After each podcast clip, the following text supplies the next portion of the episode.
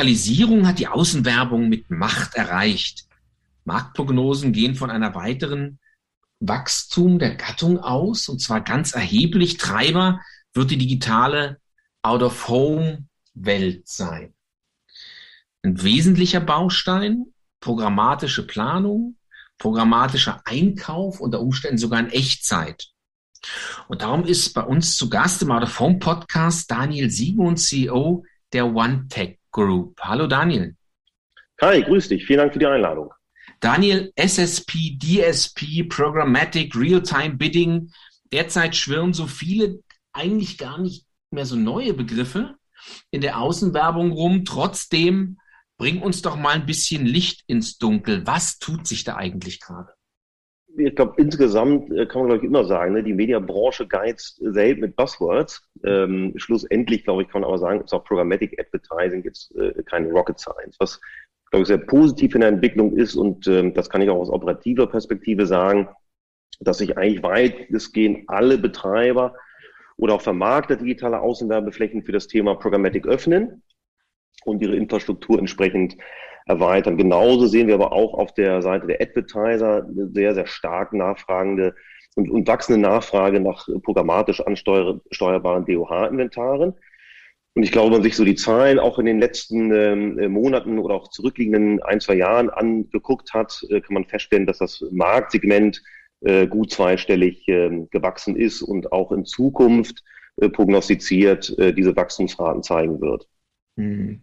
Wir wollen jetzt nicht zu techie-mäßig werden, aber kannst du so ganz, ganz grob für die, die noch nicht so tief im Thema sind, einfach mal ganz grob erzählen, wie das Ganze funktioniert?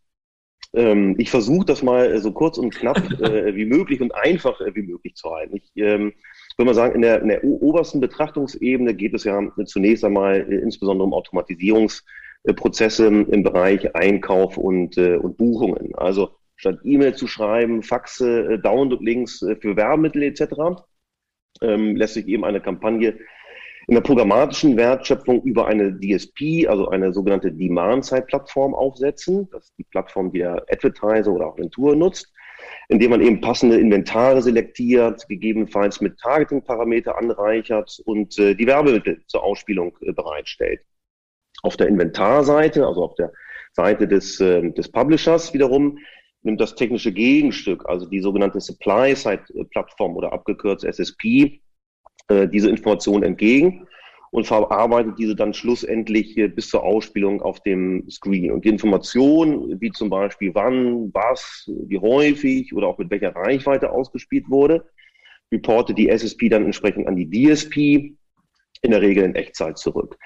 Wenn man so eine Betrachtungsebene tiefer in der Wertschöpfungskette Bereich Programmatic geht, dann geht es insbesondere natürlich auch um eine optimierte Aussteuerung ja, von Kampagnen auf Basis verschiedenster KPIs, Daten und äh, Targeting-Möglichkeiten. Wir selber äh, bieten ja mit der SSP1 eine auf den äh, Außenwerbemarkt zugeschnittene Supply-Side-Plattform und Monetarisierungslösung an und ähm, glaube, sind da mittlerweile sogar bezogen, äh, insbesondere bezogen auf die angeschlossenen Screens, äh, einer der Marktführer im, im Dachraum.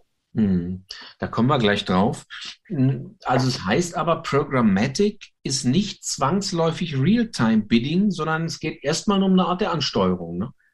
Ja, ich glaube, das kann man grundsätzlich so erstmal sagen. Ähm, wobei wir tatsächlich auch äh, immer mehr äh, von Seiten der DSPs Nachfrage auch nach äh, sogenannten Open Auction Kampagnen sehen. Mhm. Also Kampagnen, die eigentlich im Kern äh, dann im Echtzeit auf bestimmte Inventare bieten. In den letzten Jahren, oder sagen wir letztes Jahr, wenn wir so ein bisschen drauf gucken, was äh, ist äh, über unsere Plattform abgewickelt worden, ähm, dann sehen wir da eine deutliche Tendenz äh, nach oben, kratzt so langsam am, am zweistelligen Prozentbereich ähm, der Overall-Budgets. Hm, jetzt gibt es ja nicht wenige, die sagen, im Internet ist diese Logik des Real-Time-Biddings und des Bieten sozusagen auf die günstigsten Inventare der Tod der Gattung gewesen.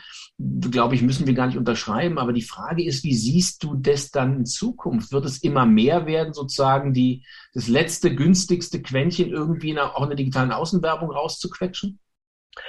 Also was wir in erster Linie erstmal gesehen haben, dass ganz am Anfang, als wir auch ähm, Publisher damit konfrontiert haben, eben eigentlich über Echtzeitgebote Inventare zu bereitzustellen, dass man relativ äh, skeptisch oder vielleicht auch zurückhaltend erstmal waren. Das hat sich dann aber ehrlicherweise sehr, sehr schnell in die andere Richtung gedreht, ähm, weil so ein bisschen die Angst ja häufig auch mitgeschwungen äh, ist, ne? gebe ich damit irgendwie Hof und, und Tür alles frei und nur noch wenig Kontrolle. Ähm, genau das Gegenteil ist am Ende äh, tatsächlich der Fall. Ne? Also beispielsweise das Setzen von, von Floorpreisen, also ich sag mal so Mindestpreise, die nicht unterschritten werden dürfen, aber genau das gleiche eben auch. Und ich glaube, das ist äh, einer ja auch der ganz, ganz wichtigen äh, Teilelemente im, im Bereich der Außenwerbung, äh, die dezidierte Freigabe ja, von, von Kampagnen Creatives. Und äh, sag mal, diese Kontrolle ja, liegt äh, nach wie vor dann eben auch komplett auf Seiten des, äh, des Publishers. Was ich in Zukunft sehe und sicherlich ausgelöst ähm, durch Programmatic Advertising ist ein anhaltend starkes Wachstum im Markt und damit sicherlich auch vermehrt äh, das Bieten auf Mediaflächen ähm, äh, tatsächlich in Echtzeit.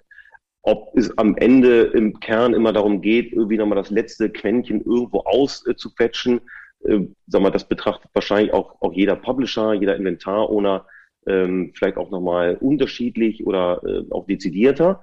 Ähm, ich glaube, im Kern geht es natürlich aber auch darum, ja, wenn ich eine Mediafläche habe, und das ist jetzt erstmal völlig egal, ob das eine Außenwerbefläche ist, eine sonstige Digitalfläche im Bereich Online, Mobile äh, oder auch Social, geht es grundsätzlich ja immer darum, ja, dass ich so eine Fläche eben bestmöglich äh, monetarisieren kann. Und da ist sicherlich Programmatic auch mit all seinen äh, Facetten ähm, ein ganz elementarer Baustein. Jetzt kommen wir mal tatsächlich zur One Tech Group, der Frage, was die eigentlich macht. Ihr kommt ja eigentlich, und daher kennen wir uns auch, aus dem Retail. Und ähm, warum ist denn da die, eigentlich die Anbindung SSP, DSP besonders interessant? Mm, also zunächst mal ist die OneTech Group ein spezialisierter Dienstleister oder Anbieter von, von Technologielösungen in, in drei wesentlichen Bereichen. Der erste Bereich ist äh, der Bereich äh, Tracking mhm. am, äh, am Point of Sale oder am, am, am Point of Interest, also um ein, ein digitales Device äh, drumherum. Das lösen wir typischerweise über eine Wi-Fi-Tracking-Technologie. Ähm, als nächstes, und das ist ja häufig schon ein logisches Resultat daraus, ja, ich sammle verschiedenste Daten. Ähm, diese Daten muss ich irgendwie bereitstellen, systematisieren. Dafür brauche ich eine technische Lösung, typischerweise eine Data Management Plattform, äh, die wir an der Stelle anbieten. Und im Endergebnis äh, möchte ich dann ja in der Regel auf den Screens ähm, eben ausspielen und äh, monetarisieren. Und ähm, da bieten wir, wie eingangs schon gesagt, äh, eine der führenden Supply-Side äh, Plattform an, die dann für einen Publisher ähm, auch eben den programmatischen ähm, zur Verfügung stellen seiner Flächen tatsächlich ermöglicht. Mhm. Wenn man jetzt neben dem Retail mal guckt, was sind denn aus deiner Sicht die relevantesten Touchpoints, die digitale Außenwerbung bis jetzt schon besetzt hat? Ich gehe vielleicht nochmal einen äh, Schritt ähm, vielleicht nochmal zurück, auch, auch vielleicht zu einem Teilaspekt deiner, deiner vorigen Frage, wenn wir uns den, den, den Retail-Bereich äh, vielleicht nochmal angucken. Für uns, sagen wir, bedeutet das relativ stark, den, den physischen Point of Sale im Blick zu haben. Ähm, ich versuche das mal an einem, einem Beispiel vielleicht ein bisschen, ein bisschen zu verdeutlichen, ähm, und zwar anhand von, von Walmart, einer der großen ähm, äh, Player im, im Lebensmitteleinzelhandel in den, in den USA. Ähm, die haben relativ schnell ähm, erkannt oder zuletzt erkannt, dass man eben über die verschiedenen Touchpoints mit den Konsumenten innerhalb des eigenen Universums, also sowohl über die eigenen Online-Mobile-Plattformen als auch am Point of Sale selbst, sehr, sehr rele relevante Reichweiten erzielt, ja, die dann eben sowohl für die eigene Kommunikation genutzt äh, werden, sich aber genauso eben auch als weiteren Revenue, also Umsatzstream an Drittkunden vermarkten und monetarisieren lassen. Und genau hierfür äh, braucht es dann eben auch die programmatische technische Infrastruktur, um solche Konzepte dann eben vollumfänglich äh, umsetzen zu können. Und das ist eben genau auch so ein Punkt, ja, wo wir mit unseren Tech-Lösungen entsprechend ansetzen, ja, um eben auch, äh, wie eben genanntes Beispiel im Retail-Markt, ähm, tatsächlich umsetzen, solche Sachen umsetzen zu können. Jetzt hattest du gerade als zweites äh, ne, gefragt, welche, welche Touchpoint sind die relevantesten da möchte ich erstmal sagen, da will ich gar kein Richter darüber sein, ja, welche Touchpoints am relevantesten sind. Mm, ich glaube, das hängt ja ganz häufig stark davon ab, ja, welche Zielsetzung ein Werbetreibender hat und äh, wer eben in dieser Zielsetzung auch als Zielgruppe ja, im Rahmen einer Kampagne erreicht werden soll.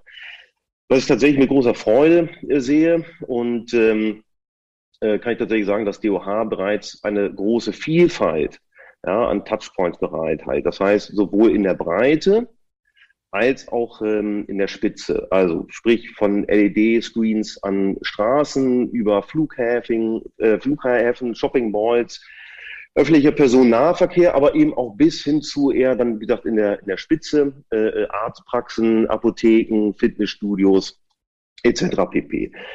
Wenn man so insgesamt vielleicht ein bisschen weiter guckt, sehe ich sicherlich im Retail-Bereich ähm, viel, viel Bewegung, ja, aber auch viel Entwicklung in den kommenden Jahren. Aber eben auch auf der anderen äh, Seite im DOH-Bereich, äh, in den Bereichen Mobilität, äh, Sport, Entertainment etc. Wenn du jetzt sagen müsstest, gib mir mal einen Rat, äh, was für ein Touchpoint ist einer, wo du sagst, Mensch, warum ist da noch keiner drauf gekommen? Was sollte man jetzt noch erschließen?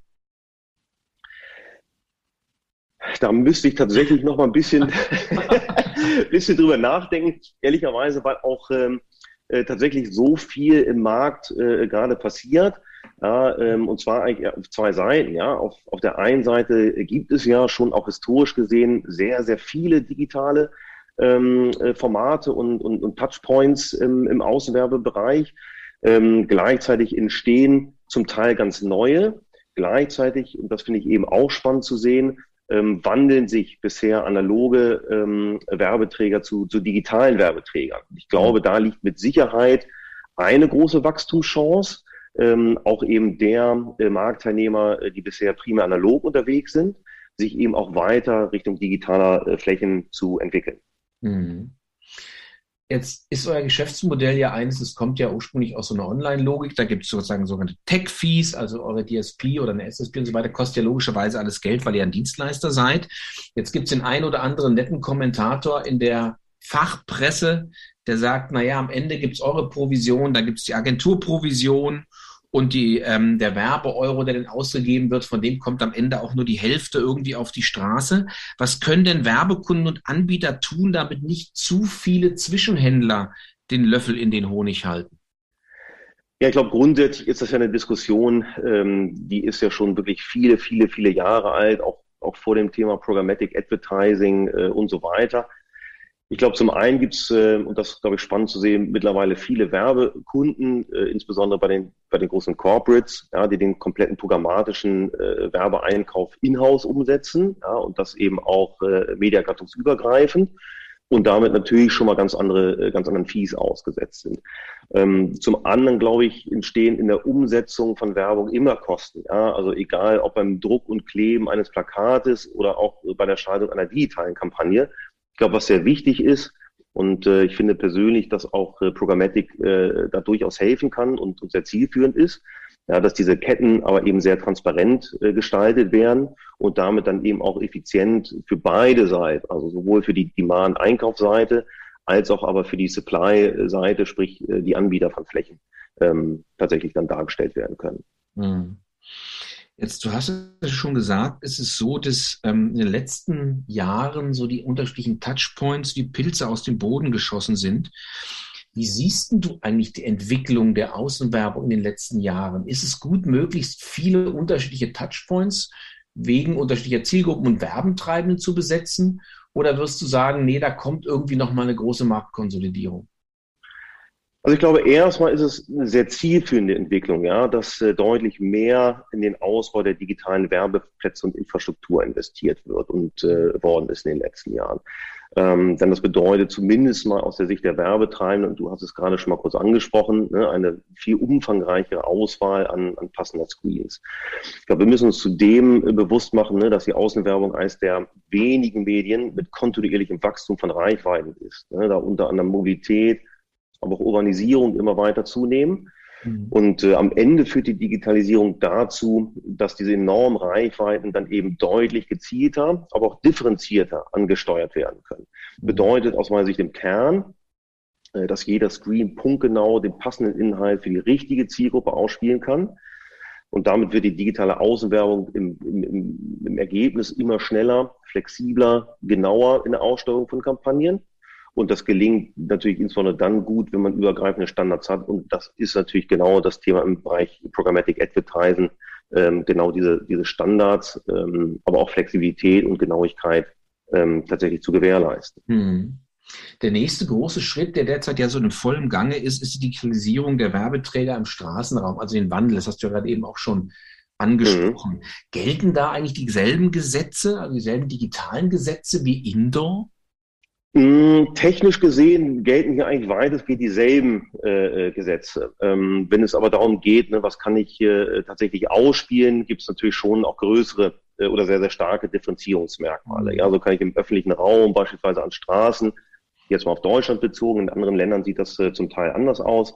Ja, aber in Deutschland äh, kann ich an Straßen in der Regel nur leicht animierte und tonlose Inhalte zeigen, äh, versus beispielsweise im Indoor-Bereich, äh, wo ich Bewegbild äh, zeigen kann, zum Teil sogar mit, ähm, mit Ton. Wenn ich mir die Screens im Straßenraum angucke, ne, sind die relativ äh, großflächig in der Regel, bieten dafür häufig einen etwas kürzeren Sichtkontakt als beispielsweise ein Screen am Flughafengate oder in so einer typischen Wartesituation ähm, wie in einer Arztpraxis. Wenn man einen Schritt weiter geht, zum Beispiel bezogen auf die Ermittlung von Reichweiten, gibt es natürlich auch ein paar Unterschiede. Ja, mit, äh, ich habe es eingangs schon gesagt, äh, dass wir eine Tracking-Lösung anbieten, die funktioniert, funktioniert natürlich insbesondere da äh, gut, wo Menschen sich im, im Indoor-Bereich oder in Passagen ähm, oder Fußgängerzonen aufhalten. Ähm, das ist keine Technologie, äh, die eigentlich besonders gut so im, im Straßenbereich tatsächlich äh, funktioniert. Ja, das heißt, da würde ich mich anderer äh, Datenpunkte eher sag mal, aus dem Bereich äh, mobile Bewegungsdaten ähm, tatsächlich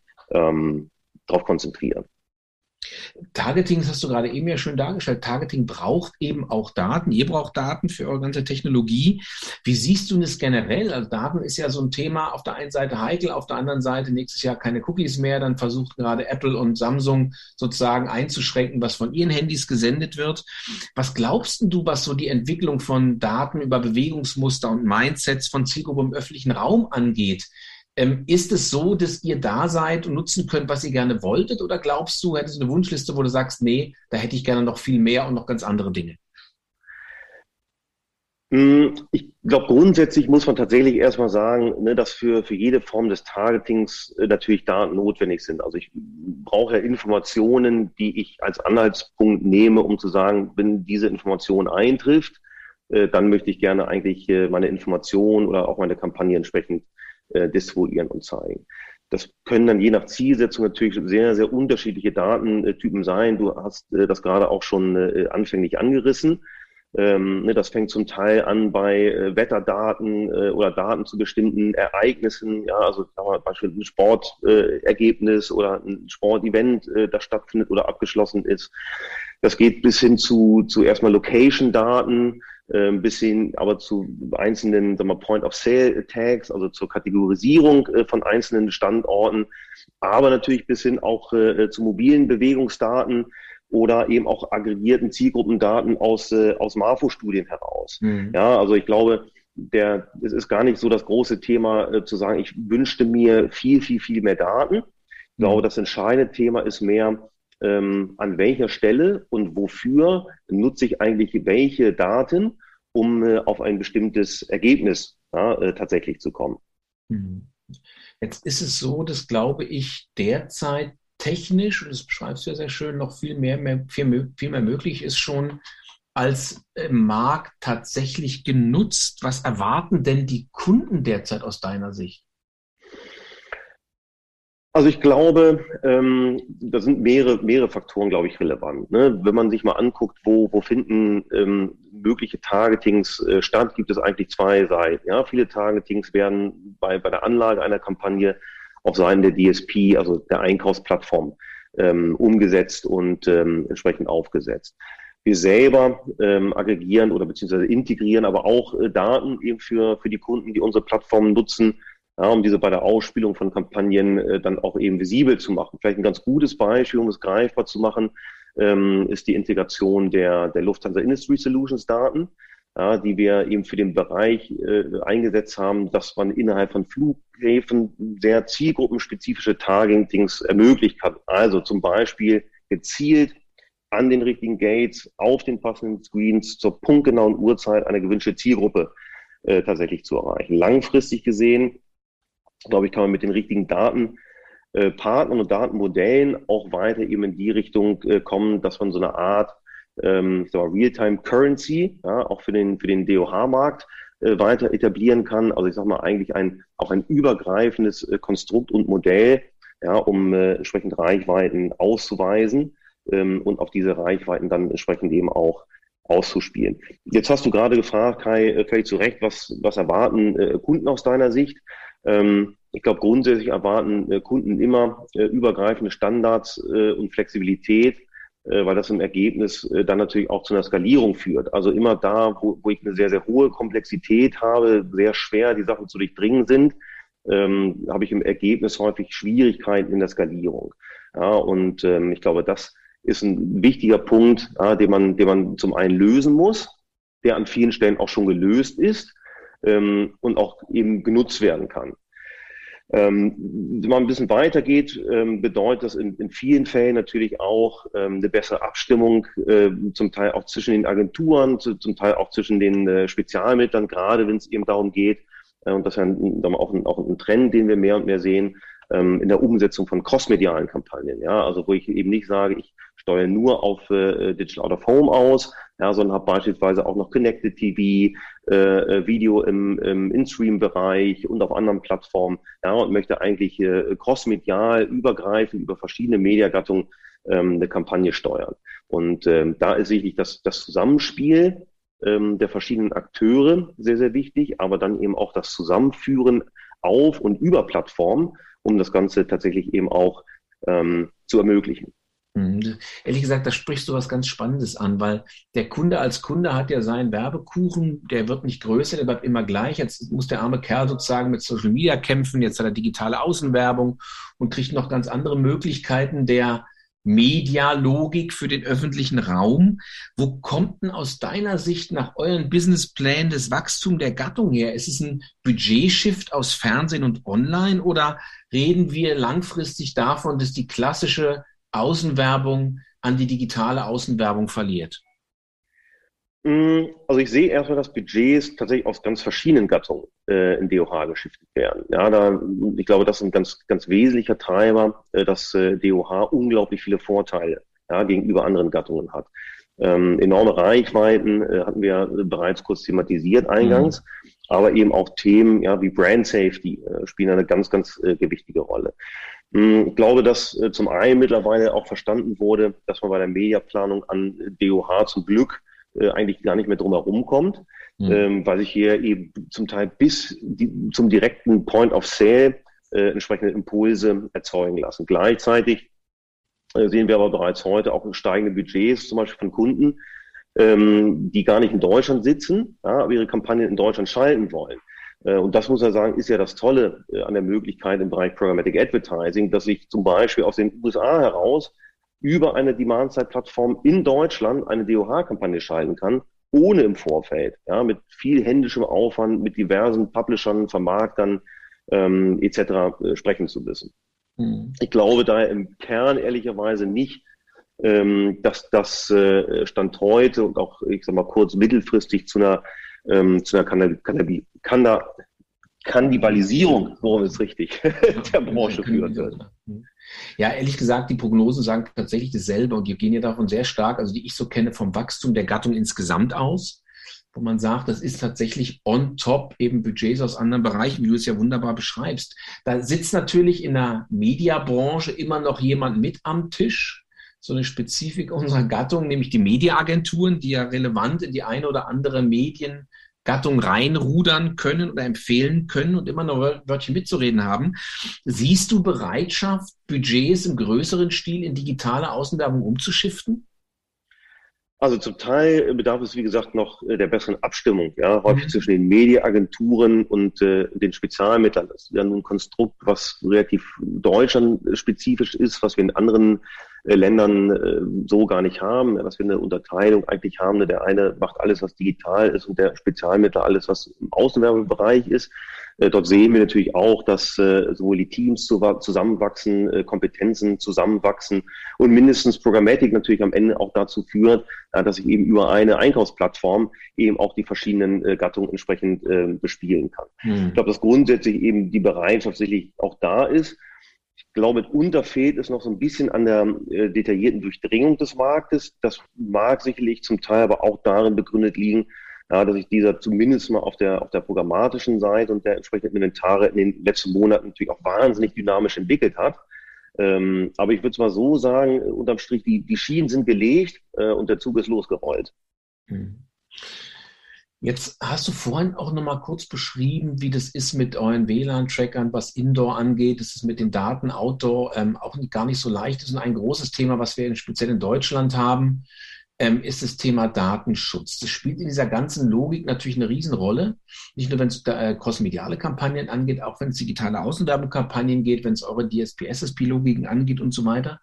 Wie siehst du das denn perspektivisch? Ist es aus deiner Sicht dieses Tracking, jetzt über WLAN, Indoor, ähm, wenn im öffentlichen Raum sozusagen jetzt diskutiert wird, ob man Gesichtserkennung machen kann, etc. pp. Ist es was, was Kunden am Ende vermittelbar ist? Und ist es was, wo du sagst, da werden wir in den nächsten Jahren schon einige Lösungen sehen, die dann aus so einer Tracking- und Targeting-Perspektive befriedigend ist für den öffentlichen Raum? Hm, ich glaube, bei einer Sache hast du erstmal völlig recht, äh, keine Deutschland, glaube ich, bildet in Europa so ein bisschen das Schlusslicht, äh, erstmal was so eine Bereitschaft und Akzeptanz äh, bei der Nutzung von, von Daten und oder insbesondere von, von Tracking-Technologien angeht. Ähm, das muss ich persönlich sagen, finde ich aber jetzt gar nicht so, ähm, so schlimm, ja, weil, es, weil es doch am Ende heißt, ja, dass man, dass man doch den Konsumenten und auch das, das, das Selbstbestimmungsrecht des Konsumenten sehr, sehr stark im Auge hat. Und ich glaube, das darf man äh, per se auch nicht, äh, per se auch nicht verlieren. Das bedeutet äh, ja im Umkehrschluss, ne, dass man nicht sagt, okay, dann habe ich nur noch äh, überall eine Blackbox, ja, weil ich gar nichts mehr sehen kann, äh, sondern ganz im Gegenteil. Ja, das bedeutet einen sehr differenzierten, aber auch eben sehr genauen Umgang ja, mit verschiedensten äh, Tracking-Technologien. Wenn ich das beispielsweise auf, ähm, auf die Tracking-Technologien ähm, runterbreche, die wir äh, anbieten, ähm, dann ist das äh, zum einen eben wichtig, dass wir äh, Kunden das, das ganze Thema auch um, um DSGVO weitestgehend abnehmen, da wo es möglich ist. Gleichzeitig eben aber auch sehr ähm, äh, schlüsselfertige und geprüfte, zertifizierte äh, Tracking-Technologien und, und Lösungen tatsächlich bereitstellen, ja, wo eben eine hohe Sicherheit äh, da ist, ja, dass diese Technologien in der Form eben zum Einsatz kommen können, weil sie die Persönlichkeitsrechte jedes einzelnen ähm, Nutzers oder Passanten äh, tatsächlich nicht ähm, beeinträchtigen. Ähm, das Gleiche gilt ehrlicherweise natürlich auch für, für andere Formen äh, der Daten, insbesondere sagen wir, aus dem, aus dem Mobilfunkbereich. Ähm, äh, ja, dort gelten am Ende äh, dieselben Regeln. Ähm, und natürlich ist es für viele ähm, Anbieter, die auf, äh, auf Daten sitzen aus dem Mobilfunkbereich. Äh, natürlich total spannend, diese auch anzuwenden und zum Teil werden sie ja auch schon in der, in der Außenwerbung angewendet. Ähm, aber auch da gilt natürlich äh, das Gebot, ja, sich an äh, Gesetz und Recht äh, zu halten. Und das hat sich in den letzten Jahren äh, verschärft. Das sehen wir ja genauso auch im, im Online-Bereich, äh, im Bereich der Cookies ähm, oder auch zukünftig zum Teil auch äh, Cookies, die eben nicht mehr genutzt und eingesetzt werden können. Ähm, ich finde das grundsätzlich sehr, sehr positiv, weil es nicht bedeutet, wie gesagt, äh, komplett in eine Blackbox reinzugucken, ähm, sondern ganz im Gegenteil, man äh, bemüht sich äh, darum, eben wirklich qualifizierte Daten zu nutzen, ähm, die weder Persönlichkeitsrechte verletzen, aber eben auf der anderen Seite trotzdem für präzise Kampagnen, Modellierung, Planung und Aussteuerung genutzt werden können. Wie würden sich aus deiner Sicht der Werbemarkt in den nächsten Jahren grundsätzlich verändern? Wird es irgendwann dann nur noch crossmediale Kampagnen gehen, in denen über digitale Tools medienunabhängig Kontaktchancen eingekauft werden? Also über letztendlich nur so und so, und so viele Erbsen, so und so viele Chancen, so und so viele Köpfe, fünf Kilo Zielgruppe kaufe ich ein? Oder glaubst du, dass es tatsächlich diese alte Denke, die alte mediale Umfelddenke ähm, noch eine Rolle spielen wird künftig? Mm, ich glaube, dass mediaübergreifende Kontaktchancen ne, bei stark reichweitorientierten Kampagnen äh, wird es sicherlich immer geben ja, und auch wahrscheinlich noch stärker geben. Genauso unverstärkt, äh, aber auch zum Beispiel DOH-Only-Kampagnen. Ähm, was wir tatsächlich immer stärker beobachten, dass man in der Planung und Aussteuerung von Kampagnen viel, viel mehr Richtung äh, Zielgruppen ja, und Zielgruppenerreichung geht. Ähm, ähnliche Tendenzen ähm, oder Entwicklungen haben wir auch im, im Online-Bereich äh, gesehen, ja, dass ich äh, eben nicht mehr sage, das ist jetzt ein, ein äh, Touchpoint, äh, den ich erreichen will, ja, sondern ich will eben bestimmte Zielgruppen erreichen. Und äh, diese Zielgruppen sind zum Teil ähm, ja sehr Touchpoint heterogen unterwegs Ja, das heißt, ich erreiche äh, beispielsweise Leute, die arbeiten nicht nur am Bahnhof, äh, morgens und abends, ja, sondern die erreiche ich tagsüber auch anders oder äh, nach der Arbeit im Fitnessstudio oder nochmal beim Arztbesuch oder dann eben auf dem Weg zum Flughafen äh, oder dann im Bereich der, äh, des öffentlichen Personennahverkehrs ähm, etc. pp. Ja, das heißt, ich glaube, das ist äh, grundsätzlich eben wichtig zu sehen, ähm, dass man nicht eben total blind nur noch irgendwelche Kontaktchancen äh, einkaufen will, ja, sondern schon auch sehr differenziert in die einzelnen Möglichkeiten reingeht, um diese eben optimal äh, dann auch entsprechend ausnutzen zu können. Darfst jetzt zum Schluss nochmal richtig Werbung für digitale Außenwerbung, meinetwegen auch programmatische digitale Außenwerbung machen. Warum sollen Kunden und Agenturen ihre TV- und Online-Spendings künftig in unsere tolle Gattung stecken? Kai, das ist äh, gut, dass die Frage zum Schluss kommt. Eigentlich die wichtigste Frage ja, weil sie natürlich äh, am Ende des Tages auch zum Wachstum äh, der ganzen, äh, ganzen Branche führt. Also zum einen, ähm, da ist die beste und effizienteste Möglichkeit ist, äh, meines Erachtens Kampagnen zu schalten. Zum anderen ist DOH äh, aus meiner Sicht das letzte echte Massenmedium, äh, das auf einzigartige Weise schnellen und gezielten Reichweitenaufbau mit der Flexibilität und den Targeting-Möglichkeiten als digitalen Mediakanals kombiniert. Ja, das heißt, der Markt äh, steht nicht, nicht mehr am Anfang, ja, sondern ist äh, über Technologielösungen, so wie wir sie auch als äh, OneTech Group anbieten, bereit, äh, das volle Potenzial auszuschöpfen und äh, das ehrlicherweise nicht nur lokal, ähm, sondern tatsächlich auch global. Also insofern möchte ich jeden ermutigen, ähm, der auf dem Geldsack sitzt, ja, seine Taler guten Gewissens ähm, in den DOBH-Bereich zu transportieren und äh, dort entfalten zu lassen. Das ist doch ein super tolles Schlusswort. Vielen Dank. Daniel. Es war zu Gast im Out of Home Podcast Daniel Siegmund, der CEO der OneTech Group. Vielen Dank, Kai. Bis demnächst.